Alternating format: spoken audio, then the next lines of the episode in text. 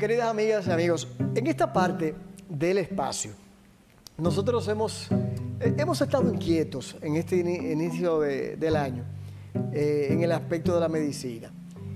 Y eh, precisamente hemos querido invitar a una gran amiga, alguien que conocemos hace mucho tiempo y que familiarmente de alguna manera uno siempre ha estado ligado. Y en Santiago todo el mundo se conoce, como dice el, dice el refrán. Pero en esta parte yo sé que mucha gente tiene inquietudes en el ámbito de la nefrología. Y por eso, si hay alguien a quien hay que tenerle su respeto, es a la doctora Eliana Dina. Doctora, buenas Hola, buenas noches. Buenas noches, gracias, por... ese, tiempo que usted no tiene, lo haya dedicado para mí. El tiempo siempre se saca. No, gracias a ustedes y gracias por permitirme comunicarme y entrar a los hogares de, de los dominicanos. Eso es súper valioso. Qué bueno. Doctora, usted tiene una historia interesante. Lo primero yo quiero saber, voy a hacerle varias preguntas en una. ¿Por qué la medicina? Y una vez se dedicó a la medicina, usted quería o inició cardiología. Y por el tiempo que la especialidad permanecía en ella, pues cambió a la que actualmente es, nefróloga. Oye, pues tú leíste, bien el currículum. bueno, medicina siempre fue, medicina siempre fue mi sueño, aunque entré en la Ucamaima en otra carrera, porque como todo el mundo decía, no se iba a poder, era muy difícil para una mujer. Entré, en estomatología, pero cuando ya iba en, en, el primer semestre me di cuenta que no, que era medicina y me cambié a medicina. Cuando acabé medicina, empecé la pasantía, eh, yo soñaba con ser cardióloga, probablemente por la interacción que tenía con grandes cardiólogos en ese momento de la ciudad y mi oportunidad de, estar cerca de ellos cuando eh, trabajaba como médico general en Clínica Corominas. Me fui del país, eh, empecé medicina interna, son tres años, y cuando tú tienes tres años fuera de tu casa, majando la yuca, que no es fácil, incluso yo tuve una hija fuera del país, lo cual o sea, estando estudiando. Estando estudiando es sumamente eh, cuesta arriba, haciendo guardias cada tres días. Yo dije, no, cardiología son tres años. Yo hice un estudio de mercado. Eh, en Santiago hay muchos cardiólogos buenos. Bueno, van a ser seis años. Y no, no, déjame buscarme una especialidad de dos. Entonces fue que empecé eh, a pensar, no, espérate, yo juraba que había cortado el camino. Y yo voy a la entrevista para hacer nefro y le di, me dice mi jefe, ay Eliana, tú no tienes que presentarte, todo el mundo te conoce, pero tú ibas a hacer cardio. Digo yo, no, cambié de opinión, eh, voy a hacer nefro. Eh, tenía en ese momento 34 semanas de embarazo y mi jefe me dice, pues yo te tengo una gran noticia. Digo yo, ¿cuál? Y me dijo, este año le subimos un año a Nefro. Entonces, rompí las, oye, rompí las membranas ahí. Mi hija nació al otro día. Eh, sí, pues yo, me, estrés, yo me impresioné grandemente. Eh, me tocó un programa nuevo, un programa más largo, eh, con menos superiores que te guiaran. Y realmente creo que la fortaleza que eh, muchas veces tengo es porque yo tenía que eh, eh, tirar para adelante. En ese momento, o en algún momento, en, esos instantes que te enteras del, cambio, ¿pensaste desistir? No, imposible. Nunca. No, no, no, no, no, no, no, Primero ya yo, ya yo había tomado una decisión. Eh, segundo, ya yo había hecho mi estudio de marketing. Es decir, en Santiago habían dos nefrólogos, había 20 cardiólogos brillantes. Y yo sabía que iba a regresar, lo cual me dio mucho trabajo. Yo realmente pensé mucho regresar. Eh, yo sabía que yo venía a un lugar que tenía muchas carencias, donde yo, habían 20 años de diferencia de la medicina, pero valió la pena. ¿Qué es esa parte en, en tu vida del trabajo arduo que tú tienes que te, te inspira o que te ha inspirado? Porque a veces uno, uno toma algún elemento como para darse ánimo. ¿Qué ha sido eso a través de, su vida que, la, que, le ha, que le ha brindado ese, Mira, eh, esa motivación? Sí, eso es muy real lo que mencionas y es sumamente válido. Si uno no se reinventa diariamente, si uno no avanza con eh, el tiempo, las generaciones, eh, se estanca, pero sobre todo eh, tú tienes la magia de tú transformarle la vida a las personas. Eso es un don que Dios nos los dio. Ganamos muchas batallas, perdemos algunas, pero tú le transformas la vida a las personas. ¿Qué te digo? Yo entrando aquí, la secretaria me dice, ¿usted es la doctora Dina? Y yo sé. Mi papá es fulano, su papá recibe un trasplante de un cadáver de un paciente fallecido. Sí, a mí me tocó llamarlo. Y ese señor, eso hace 10 años, su vida, tú transformas la vida de las personas, tú reintegras vidas a su vida. Y si tú no puedes hacerlo, tú acompañas a la persona en el momento de duelo. Entonces realmente es una, una especialidad de, mucha satisfacción, de mucha innovación, de mucho cambio, de muchos retos, de mucho sacrificio, de mucho trabajo. De, muchos eh, momentos difíciles. Que, que tú mencionas trasplantes. Una vez usted estaba dentro de ese, ámbito, ¿verdad? Y usted decidió retirarse. Pero parece que un paciente se le acercó. Parece que fue Dios que se lo mandó. Le dijo, no, pero usted no puede hacer eso, doctora, porque usted tiene un don que tiene que, que, tiene que brindarlo. ¿Cómo fue esa anécdota? Eh, mira, mira, los trasplantes, eso no hay dinero que lo pague. Es decir, ni quien da el riñón, ni el trabajo que tiene que hacer el team de trasplante. El equipo de trasplante es un equipo de 11, 15 personas que trabajamos eh, muchísimo eh, Al momento de estar haciendo la operación. Sí, en, toda una dinámica. Antes, en el medio, después, posterior. Uno, el nefrólogo generalmente lidera el equipo. Si tú estás como un director de una banda de música. Exacto. Pero es eh, muy, muy arduo, vamos a decir poco remunerativo. El que cree que se va a hacer rico por trasplantes o que, que se dedica a otra cosa. Y llega un momento que cuando la carga laboral te, compromete, tú tienes que hacer un stop. Eso es muy importante en todo, y sobre todo en esto. El día que tú estás bruto, como yo digo, o tú te pones bruto, hay que eh, bajar, la, guardia, eh, refrescarse y todo. Hacer una pausa. Exacto. Yo para los trasplantes, entonces los pacientes tenían que moverse a Santo Domingo. Y una paciente me dijo que era mezquino, que si yo le si Dios me había dado el don, porque yo tenía que negarle a ellos la oportunidad de eso. Realmente eso me dio muy duro, se reinició el programa, estuvo parado por un año y medio, dos años. Te cuento que esa persona ya tiene dos bebés, esa muchacha tuvo dos niños, ella está muy bien, ella, muchacha joven, trabaja en una banca, tiene dos niños y aparte de eso, ya el grupo es muy grande ya todo el mundo sabe lo que tiene que hacer, ya todo el mundo está vinculado. la carga no es tan pesada. Ya la carga ha mejorado muchísimo. Ya antes yo decía hay trasplante y me tocaba dormir una semana en el hospital. Ya yo digo hay trasplante y yo llego y todo está listo. Gracias a Dios. Hemos, hemos avanzado. De todo eso que hemos hablado, de lo que usted hace, ¿qué usted entiende que es lo más difícil? Eh, bueno. Usted da docencia eh, temprano. yo doy docencia a las 7 de la mañana. Consulta. Eh, ya en el ámbito de la, del mismo, de la misma práctica. Mira. Familia. Eso depende de cómo tú lo quieras ver. ya te voy a decir que yo aprendí muy tempranamente a ponerme en los zapatos de los otros. Es decir, en sentir el dolor del otro. Eso es muy importante en Empatía. Porque el día que el dolor del otro no te duele, dejemos esto, porque realmente el dolor, el dolor, la compasión es, es, sumamente eh, importante en esto. Eh, ¿Qué es difícil? Bueno, lidiar las diferentes personas, lo que el otro está pensando, que tú no eres dueño de eso. Y en el trabajo no se me hace tan difícil porque yo sé lo que tengo que hacer. Es decir, lo que es poner medicina, eso. Diagnosticar. Eso, eso, tú sabes lo que tiene que hacer. A mí el trabajo no me estresa. ¿Y qué? A mí me estresa que mi esposo esté esperándome para comer y yo no aparezco. y que si yo no cocino, él no se come la comida. Entonces, oh, y que él me dice, no te preocupes, mi vida, no hay prisa. Y él está como una hostia a las 12 de la noche esperando que yo llegue para comer conmigo. no para cenar, para comer conmigo.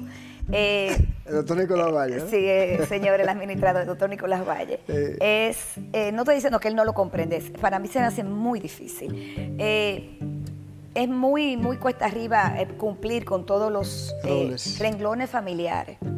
Porque con los pacientes, como te digo, yo hago una rutica, yo sé lo que tengo que hacer, se me desconfigura de vez en cuando, pero y tengo mucha gente que colabora conmigo, pero realmente eh, mantener eh, el amor, que para mí es vital, es decir, el cariño, los detalles, eh, los pequeños detalles, es para mí probablemente lo más difícil. Ya, mira. Te hago una anécdota. Recientemente me invitan a algo que va a pasar un día de estos muy grande fuera del país. Y me dicen que tiene que ser en inglés. Y yo dije, oh, me agarraron fuera de base. Eh, yo estoy llegando a mi casa, yo le devuelvo. Yo llego a mi casa súper nervioso y le digo yo, oye, me están invitando a esto. Me dice, ¿y qué tú respondiste?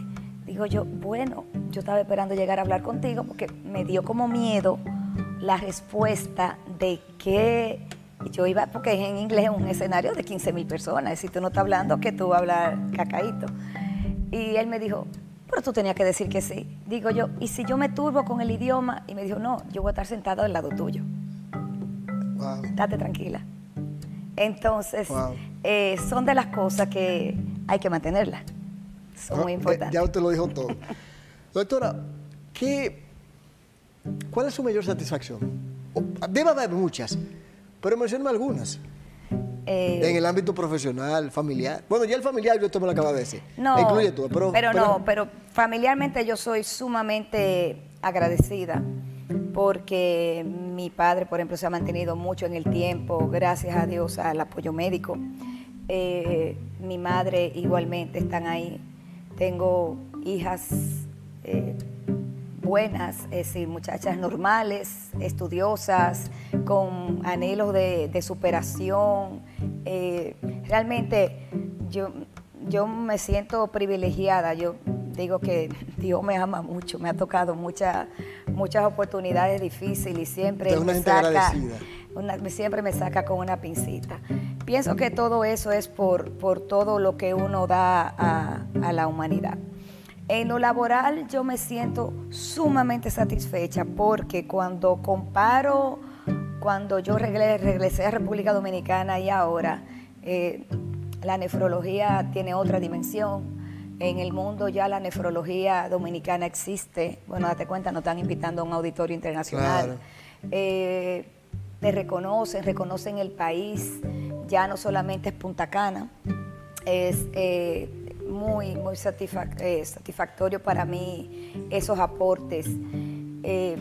Y en lo docente, que probablemente es un motor sumamente importante en mi vida, cuando los jóvenes que por alguna razón han pasado por mis manos o eso, y triunfan, avanzan en la vida, o te identifican, o llega alguien que, tú envías a un paciente a Estados Unidos y te llama, la paciente me dice, porque me está recibiendo, te le dio clase. Eh, yo digo que el triunfo de todos esos muchachos eh, es el triunfo de nosotros, los que somos docentes. Si esos muchachos bien posicionados en el mundo, donde sea, no importa, puede ser en un hoyo en la loma, o en la clínica Mayo, o en, el Plebisterian, esos muchachos eh, realmente para mí es eh, el sentido de yo dar clase a las 7 de la mañana. Wow. Sí. Hay una cosa que yo estuve leyendo. Usted es la primera cibaeña que en, 40 ah, años, que en 40 años usted asume ya lo que es el gremio de los nefrólogos. ¿Cómo? Con un gran equipo, evidentemente, no sola. ¿Cómo se sintió? ¿Y, qué, y, qué, ¿Y cuáles son las pretensiones de su equipo dentro de esa organización? Bueno, déjame, déjame cotejarme, como dicen los campesinos. bueno, mira, yo le andaba huyendo a la posición porque eh, a mí no me gusta dar muchos viajes para Santo Domingo. A mí no me gusta quedarme en la carretera. Entonces, eh, yo le andaba medio huyendo y no, no estaba convencida realmente de eso. Y además, el administrador, mi esposo, eh, era el que tenía que dar el permiso porque el tiempo de él era el que yo iba a sacrificar. Entonces, eh, nada, llegaron situaciones coyunturales de oportunidades para el país y para la sociedad que no me quedó de otra que asumir el rol. Me tocó asumirlo en un momento de mi vida personal muy difícil, en que mi esposo se enfermó y pasamos una situación muy difícil. Pero como yo te dije, como no me devolví de nefro, pues ya no me podía devolver eso. Es decir, ya tú estás ahí, ya tú tomaste una decisión, eh, apriete y de pa'lante. Y es un reto grande, primero eh, no se había dado con un cibaeño, creo que porque ahora en ese momento, no porque no hubiera gente calificada, sino porque estaban enfrascados en el avance de la nefrología. De también. Exacto. Pero eh, tenemos muchos proyectos importantes. Lo mejor es que no he tenido que dar tantos viajes porque las personas de las otras ciudades han tenido que venir al interior por la plata baile mono. Ellos, ellos han tenido que bajar a Santiago. Santiago incluso va a iniciar las sesiones de académicas se van a iniciar aquí. Es una oportunidad para nosotros como ciudad porque vendemos cultura. El santiaguero es gente eh, de pueblo, somos gente eh, afable, cariñosa, sin muchas pretensiones y pienso que académicamente manejamos un nivel eh, muy alto. Entonces, creo que vamos a, a hacerle airoso. Tenemos un plan de educación a a médicos no nefrólogos. El objetivo de nosotros es trabajar con las otras especialidades. Eh, para, qué sentido? Para, tu interés, por ejemplo, 50% de los pacientes que están en diálisis es por diabetes o hipertensión. Entonces, si tú controlas la ah. diabetes y la hipertensión, los pacientes no van a llegar a diálisis. Eh, empezar a trabajar con los médicos de atención primaria, con los médicos endocrinólogos, con los eh, diabetólogos, con los cardiólogos. Si queremos bajar a las bases, para, tú dirás, bueno, tú vas a tener menos pacientes en diálisis pero al final del día tú vas a tener una mejor salud renal para el país. Incluso el 9 de marzo se conmemora el Día Mundial del Riñón que se celebra en todo el mundo. Ah, pero eso es ya. Sí, eso es ahora, ya te invitaremos porque ahí ya es otro tema. Pero ese es el objetivo que tenemos nosotros como, como sociedad. Eh, decimos llegar a todo el mundo, a todo el mundo, que todo el mundo tenga el conocimiento de cómo interpretar una prueba renal. Ok.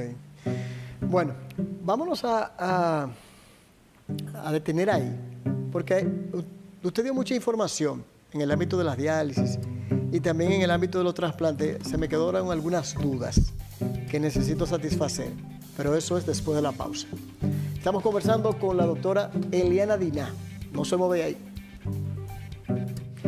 Bien, para aquellos que están sintonizando tarde y están ahí en sus casitas, ¿verdad? Ya acomodados, estamos conversando con la doctora Eliana Dina, toda una eminencia y una, una verdadera referencia en el ámbito de la nefrología. Y yo tengo el privilegio, y ustedes también, de conversar con ella. Doctora. Pues yo no soy tan difícil tampoco. No, no, pero no es que sea difícil. Usted porque usted tiene, usted tiene su compromiso con sus pacientes y su, y su profesión. eso es normal. Doctora, ahí lo primero es, mucha gente piensa que hacer trasplantes o llevar a cabo un trasplante, por ejemplo, un paciente que nos esté viendo ahora y dice, caramba, yo tengo la necesidad de hacerme un trasplante, tengo que conseguir qué cantidad de dinero, eso no, eso no me lo cubre el seguro. ¿Cuál es la realidad? Esa es una. Y la segunda, ¿por qué es tan difícil el ámbito de los trasplantes? Bueno, actualmente ya, gracias a Dios, hay una eh, resolución de la CISARRIL con una protección extraordinaria para los trasplantes. Hace tiempo que ya se venía cubriendo una muy buena parte, pero prácticamente ya se cubre todo. Hay un presupuesto de 3.5 millones de pesos anuales. 3.5 millones de pesos anuales. Así que no hay que estar pidiendo, no hay que pedir, no hay, no hay que pedir. Incluso no importa si usted está en régimen subsidiado, en régimen contributivo, si usted es un indigente, si usted es un indigente, si yo he trasplantado gente del hospital de Cotuí, del hospital de Puerto Plata, del hospital de donde tú quieras, si realmente ahora mismo hay una, una cobertura excelente, es muy buena cobertura para medicamentos, realmente hay muy buena cobertura actualmente. Pero eso, lo, eso lo habrán logrado ustedes como, como grupo. Bueno, hace tiempo venimos trabajando con eso y el INCOR, que es el Instituto Nacional de Coordinación de Trasplante, que es quien regula realmente el trasplante a nivel nacional, es una dependencia del, Ministerio de Salud. Trabajó mucho en, hacer la resolución, fueron muchos viajes para la CISARRIL, muchas gasolinas, sí, revisar papeles y fecha límite, pero se logró y es lo importante. Ya te puedo decir que trasplantamos muchachos de Cotuí que la diferencia fueron 1.700 pesos. ¿What? Trasplantamos una muchacha de La Vega, la diferencia fueron 22 mil pesos. Entonces, realmente ya eso es algo eh, económicamente, económicamente, económicamente ya eso, oigan, puede haber un hoyito de un día, de una prueba o algo, pero económicamente eh, está muy protegida la población. Lo difícil de los trasplantes son los donantes. Eh, generalmente aquí lo que estamos trabajando son con donantes vivos. Donantes vivos es un familiar que te dona. Eh, no, no puede ser, por ejemplo, y escúcheme que le interrumpa, por ejemplo, uno de los muchachos de la Cámara, eh, por ejemplo, darme un riñón. Sí, sí te lo puede dar, pero eso lleva un trámite administrativo y legal. sería así rápido? Bueno, después que tú verificas que sí, que son compatibles y se hacen ah, las pruebas preliminares. No, después de que yo verifico que son compatibles, se pasa un proceso que es como un juicio que lo hace el INCOR para verificar que no hay venta de órganos, está penalizada la venta de órganos. Claro, claro. Entonces tú sabes que todo el que tiene necesidad ofrece y el que ah, tiene necesidad recibe. Ya, ya, Entonces, eh, se hace ese trámite. Entonces los donantes familiares muchas veces son hipertensos, no son compatibles, tienen diabetes y no es tan fácil conseguir un riñón y lo más importante de donar es un acto de amor. Para tú donar tú tienes que estar identificado con esa persona que, que tú le vas a dar. Por ejemplo, ahorita fue una persona que era la esposa que le va a donar al Señor. Yo no tengo que preguntarle si lo quiere, tienen tres hijos eso, no, eso, no, hay que cuestionarlo. Pero por eso estamos tratando del que el país vaya aprendiendo lo que es donación cadavérica. Donación cadavérica ah, es... Hay un programa que ustedes están Nosotros llevando. estamos empezando, estamos iniciando, la plaza lleva un programa corriendo ya de experiencia. Donación cadavérica es la persona que tiene muerte cerebral. Que el corazón le está datiendo, que está dentro de una institución de salud y uno le ah. toma los órganos con la anuencia de la familia. Ah, Importantes puntos aquí. Si una gente que tuvo un accidente y está muerto en la calle, yo no puedo tomarle los órganos. En Dominicana no estamos en ese paso todavía. Hay otros lugares que sí, se llama corazón parado si yo secuestro a una gente y, la mato. Y sí, y sí podría. Claro, se llama corazón parado. España y Colombia tienen muy buenos programas de corazón parado, pero para eso tú tienes que tener ya un, programa normal corriendo. Entiendo. Eh, yo no puedo secuestrarte, sacarte los órganos y aparecerme con ellos de que te voy a vender los órganos. Eso, eso no existe. Eso que se ven en la serie. eso, eso, no es verdad. Eso no es verdad. Usted tiene que tener corazón tirándole sangrecito. Por eso hago los puntos. Tenemos que tener un cerebro en muerte cerebral confirmado por dos médicos diferentes con seis horas de diferencia con dos estudios diferentes, no es a lo loco. Eh, un cerebro en muerte cerebral, un corazón latiendo, órganos bien sanos para tú hacer la solicitud de donación. Algo sumamente importante es que cuando tú solicitas donación, tú se lo solicitas a la familia es la persona de muerte cerebral. Entonces es muy importante que quien quiera donar se lo exteriorice a su familia. Para cuando esté el momento, aunque usted lo ponga en la licencia, lo escribe en un testamento, todavía esa ley no se ha cambiado, también se está trabajando para eso. Para cuando eso suceda, usted tenga ya su familia el conocimiento de que... Preparado para eso. De que esté preparado es un trámite largo. no es largo, no es largo, es doloroso. Ah, es doloroso. Es, decir, una gente que tiene un familiar en muerte cerebral, tú llegas a decirle, oye, donale los órganos, decir, es doloroso. Uno espera siempre la iniciativa. Y más la práctica a nivel de religión que tenemos, independientemente cuál sea. Sí, el dolor es algo eh, inherente. Generalmente son muertes, eh, accidentes, eh, traumas y cosas así. Sí, sí. Y usted había realizado estudios y creo que en revista había escrito sobre el lupus. Sobre verdad, aquí le llegó venir para acá. Yo lo que quiero saber es, ¿qué, de especial tiene un paciente con lupus? ¿Y qué es lupus? Porque quizá hay gente que nos está viendo que no sepa. Bueno, lupus es una enfermedad, siempre le digo a los pacientes que el cuerpo se equivoca y en vez de atacar a una bacteria o atacar un hongo o una infección, ataca al cuerpo. Eso es el lupus. El lupus no es cáncer, el lupus es una enfermedad autoinmune. Inicialmente la gente se moría en la crisis lúpica, estoy hablando 1950. Después se morían por el efecto secundario de los medicamentos que se iniciaron al principio.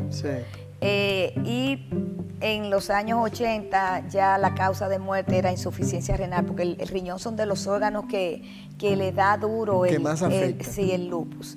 Gracias a Dios también, ahí tenemos la, comunicación con los médicos de otras especialidades. Hemos avanzado muchísimo. Ya las biopsias renales, que antes aquí eso era algo rarísimo, ya las biopsias renales se hacen, se procesan, se, se hacen los diagnósticos correctos y los pacientes tienen buen manejo y buena remisión. El problema de los lúpicos es que generalmente es en una edad difícil. Son adolescentes, gente joven, te abandonan los tratamientos. Y, por lo regular da mucho más a mujeres que a hombres. Sí, es más frecuente en mujeres que hombres. ¿Por qué es eso? Porque tiene afinidad por, por las hormonas por las Hormonas. Sí. Entonces, eh, en, ese sentido, eh, ¿Es muy frecuente que el que sufre lupus termine haciéndose un trasplante? No. ¿Y es por qué- frecuentemente, no, es frecuentemente que una persona que tenga lupus afecte riñón. Pero no para trasplante. No, si tú no manejas la situación renal bien, tú vas a llegar a trasplante. Yo acabo de, de, bueno, ahora mismo una paciente lúpica trasplantada acaba de tener un bebé, siete años de trasplante, acaba de tener un bebé, ahí salude, ya sabe quién es. Eh, y ella tuvo un lupus manejado en la adolescencia con muchas altibajas, abandonos de tratamiento. Pero si tú agarras la enfermedad, hay un arsenal de medicamentos que también lo tiene el programa de alto costo tú- también están bastante protegidas. Y si el paciente tú lo manejas agresivamente bien, te puedo decir que el 95% eh, no va bien. Qué bueno. Eh, ahorita no- me quedó una pregunta en cuanto a los trasplantes. En el país, ¿cómo andamos? Eh, ¿Podemos decir que hemos avanzado? Que, o, o bueno, nos falta? tú sabes que eh, el tiempo del COVID fue un tiempo de dormir. Sí. se paralizaron todos los procesos, se perdieron, bueno, se hubo que tirar todos los reactivos porque se vencieron. Fue un tiempo, lamentablemente, de, de pérdidas. Se está reiniciando. Te puedo decir que sí, que vamos avanzando, que sean lentamente. Nos falta muchísimo, pero vamos, vamos, eh, vamos en pie de, de avance. ¿Habría una estadística de decir cuántos trasplantes se hacen, por ejemplo, en República Dominicana al año? Sí, el año pasado hicimos poquito, porque acuérdate que estábamos saliendo del COVID. Yo creo que el año pasado no llegamos a 50, el año que más hicimos a- andábamos más o menos en 300 300. ujú, por año. El año que más subimos, hicimos como 300 trasplantes y eso fue en el 2008, uno de los años más brillantes de- del programa de trasplante. Pero el, el trasplante eh, sube y baja según suben los donantes, por eso lo importante de nosotros de la donación cadavérica. donación. De la donación cadavérica. Eh, de, de trasplante uno tiene que hablar, pero lo que sí yo quisiera que la gente en el hogar, eh, de Entendiera. llegar el mensaje, que les, le exijan a todos sus médicos primarios que le hagan una evaluación renal elemental, Estoy cambiando diametralmente de trasplante a medicina primaria. Sí, sí. Eh, un examen de orina, medirle la creatinina en sangre, tomarle la presión, con eso ya sabemos si los riñones también debe hacerse una vez al año. Debe hacerse en toda la persona que va a aplicar a un trabajo, que va a entrar a una escuela, que va a aplicar a un seguro de vida. Debe tener una evaluación renal porque el riñón es muy silente. No es como el corazón que te da dolor de pecho, no es como los ojos que tú dejas de ver, no es como un hueso que se te rompe, un tumor que tú ves, un dedo que está feo. Sí, sí. El riñón es silente y lamentablemente para que el riñón tú empieces a darte cuenta de que está goteando, ya se ha perdido más del 60% de la función. Oh, Dios. Sí. ¿Y qué hace falta para que mejoremos en el ámbito de la nefrología? Bueno, Ahí incluye te, todo. te- te puedo decir que estamos mejorando mucho realmente. Incluso ahora mismo el ministerio eh, acaba de hacer una campaña de exámenes de orina abierto a la población, así como tomar presión y tomar azúcar. Eh, esos eh, resultados los estaremos revisando este viernes porque se hizo una apertura y se les realizaron examen de orina a todo el mundo. Creo que es prácticamente educación, no es tantos, no es recursos. Es educación, pero sobre todo educación de los médicos que ven los pacientes de primera mano, ginecólogos, pediatras, cardiólogos, médicos familiares, médicos de atención primaria, los pasantes. Eso es lo que uno trata, que el mensaje vaya llegando a ellos. Incluso a través del ministerio hicimos un curso el año pasado online de, de atención de primaria y creo que fueron 3.000 médicos inscritos a nivel de Wow. médicos de, sí, de, de UNAPS, como lo llaman las, las unidades de atención primaria. O sea, en, en eso es que estamos sembrando. no usted- se ve. Si eso no se ve hoy, Claro, claro. lo vamos a ver en 10 años, en 15 años. Ustedes lo que andan buscando hacer más prevención. de- que que el- prevención, que el prevención. pre- nos- nosotros decimos varias frasecitas. Prevención, detección y disminución de progresión. Es decir, yo te lo voy a evitar. Ok, ya yo te lo encontré. Si yo te lo encontré, vamos a evitar que te avance. Que realmente son todas estrategias que funcionan. Ya. Eh, eh, lo que hablamos ahorita sobre el proyecto cadavérico es lo que ya hemos analizado. ¿Ese es un proyecto a nivel del, del hospital donde usted labora o es a No, nivel el, el- público? el programa cadavérico es un programa nacional. Ok. Es decir, el programa de donación cadavérica es un programa eh, nacional lo maneja el INCOR, el INCOR maneja las listas de espera, el INCOR deriva a dónde van a ir los órganos que se están eh, que se están extrayendo actualmente. Es, el instituto. Actualmente el Instituto Nacional de Coordinación de Trasplantes es una oficina burocrática. Ellos no son un hospital, okay. Eh, pero son los que regulan esto. trasplante necesita mucha ética, mucha transparencia, mucho que el riñón se le ponga a quien el matching es correcto. Hay unos puntos que se utilizan para elegir a quién se le va a poner riñón. El riñón no se le pone a quien yo quiero. Incluso yo siempre le digo a los pacientes, mira, ponte en lista de espera, que, que esté en la tómbola es el que gana. Y el que va adelante bebe agua limpia. Lista de espera se cumple. Sí, lo que pasa es que es tedioso cumplir la lista de espera. ¿Por qué? Porque tú tienes que estar re, eh, sí, rehaciendo las pruebas cuando se vencen. Ah, ya. Cada tres meses, cada cuatro meses. Eh, tú tienes que ir haciendo los depósitos de tu sangre para cuando la sangre del probable donante aparezca cruzarla, a ver si son compatibles.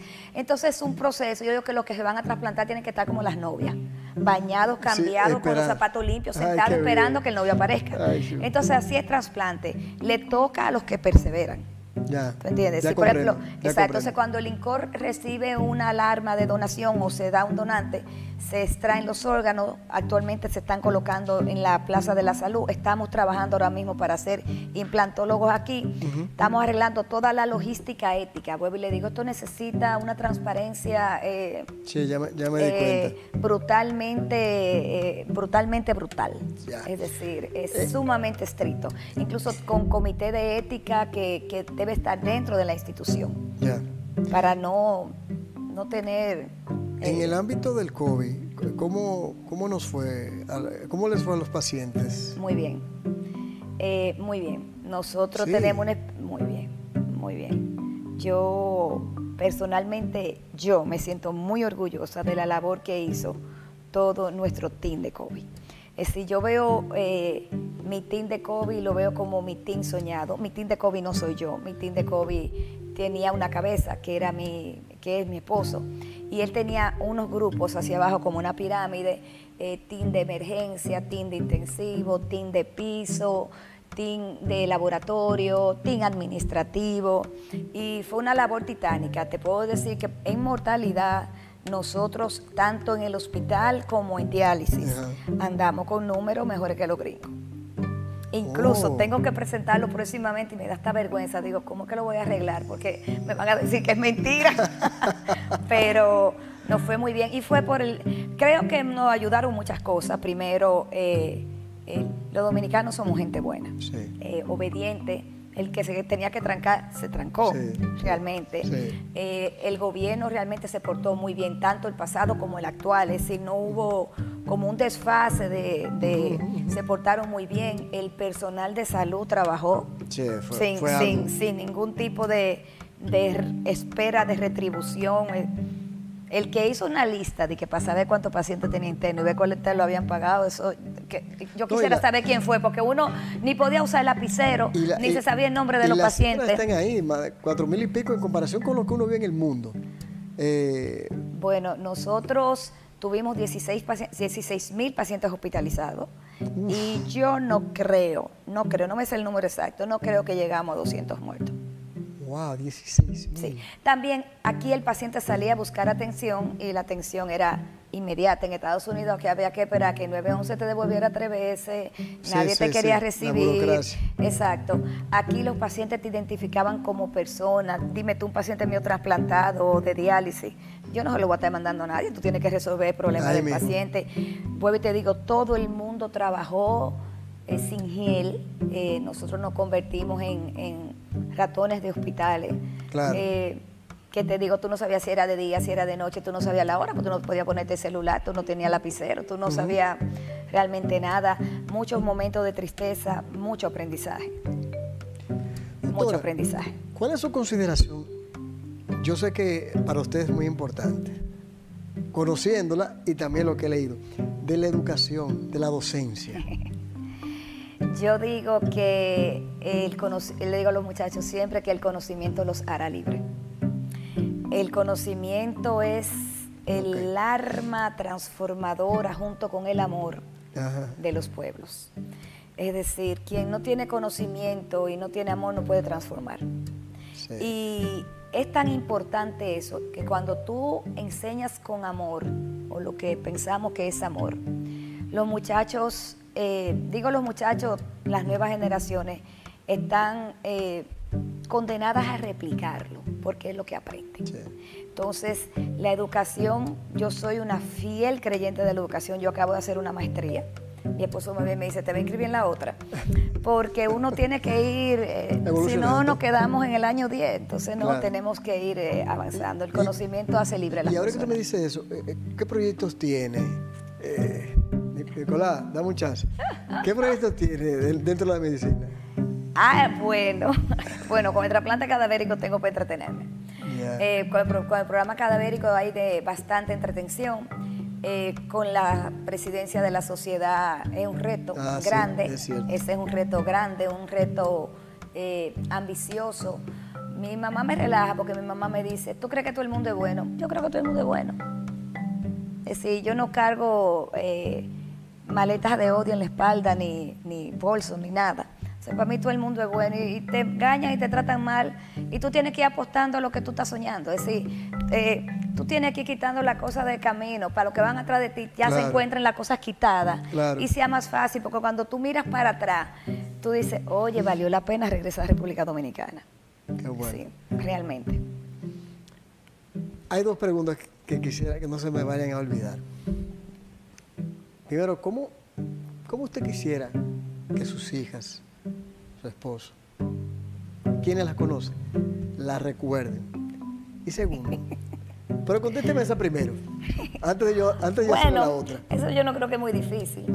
Eh, primero, yo no quiero que mis hijas sean como yo. Yo no me interesa que ellas copien mi patrón. Yo quiero que ellas sean ellas.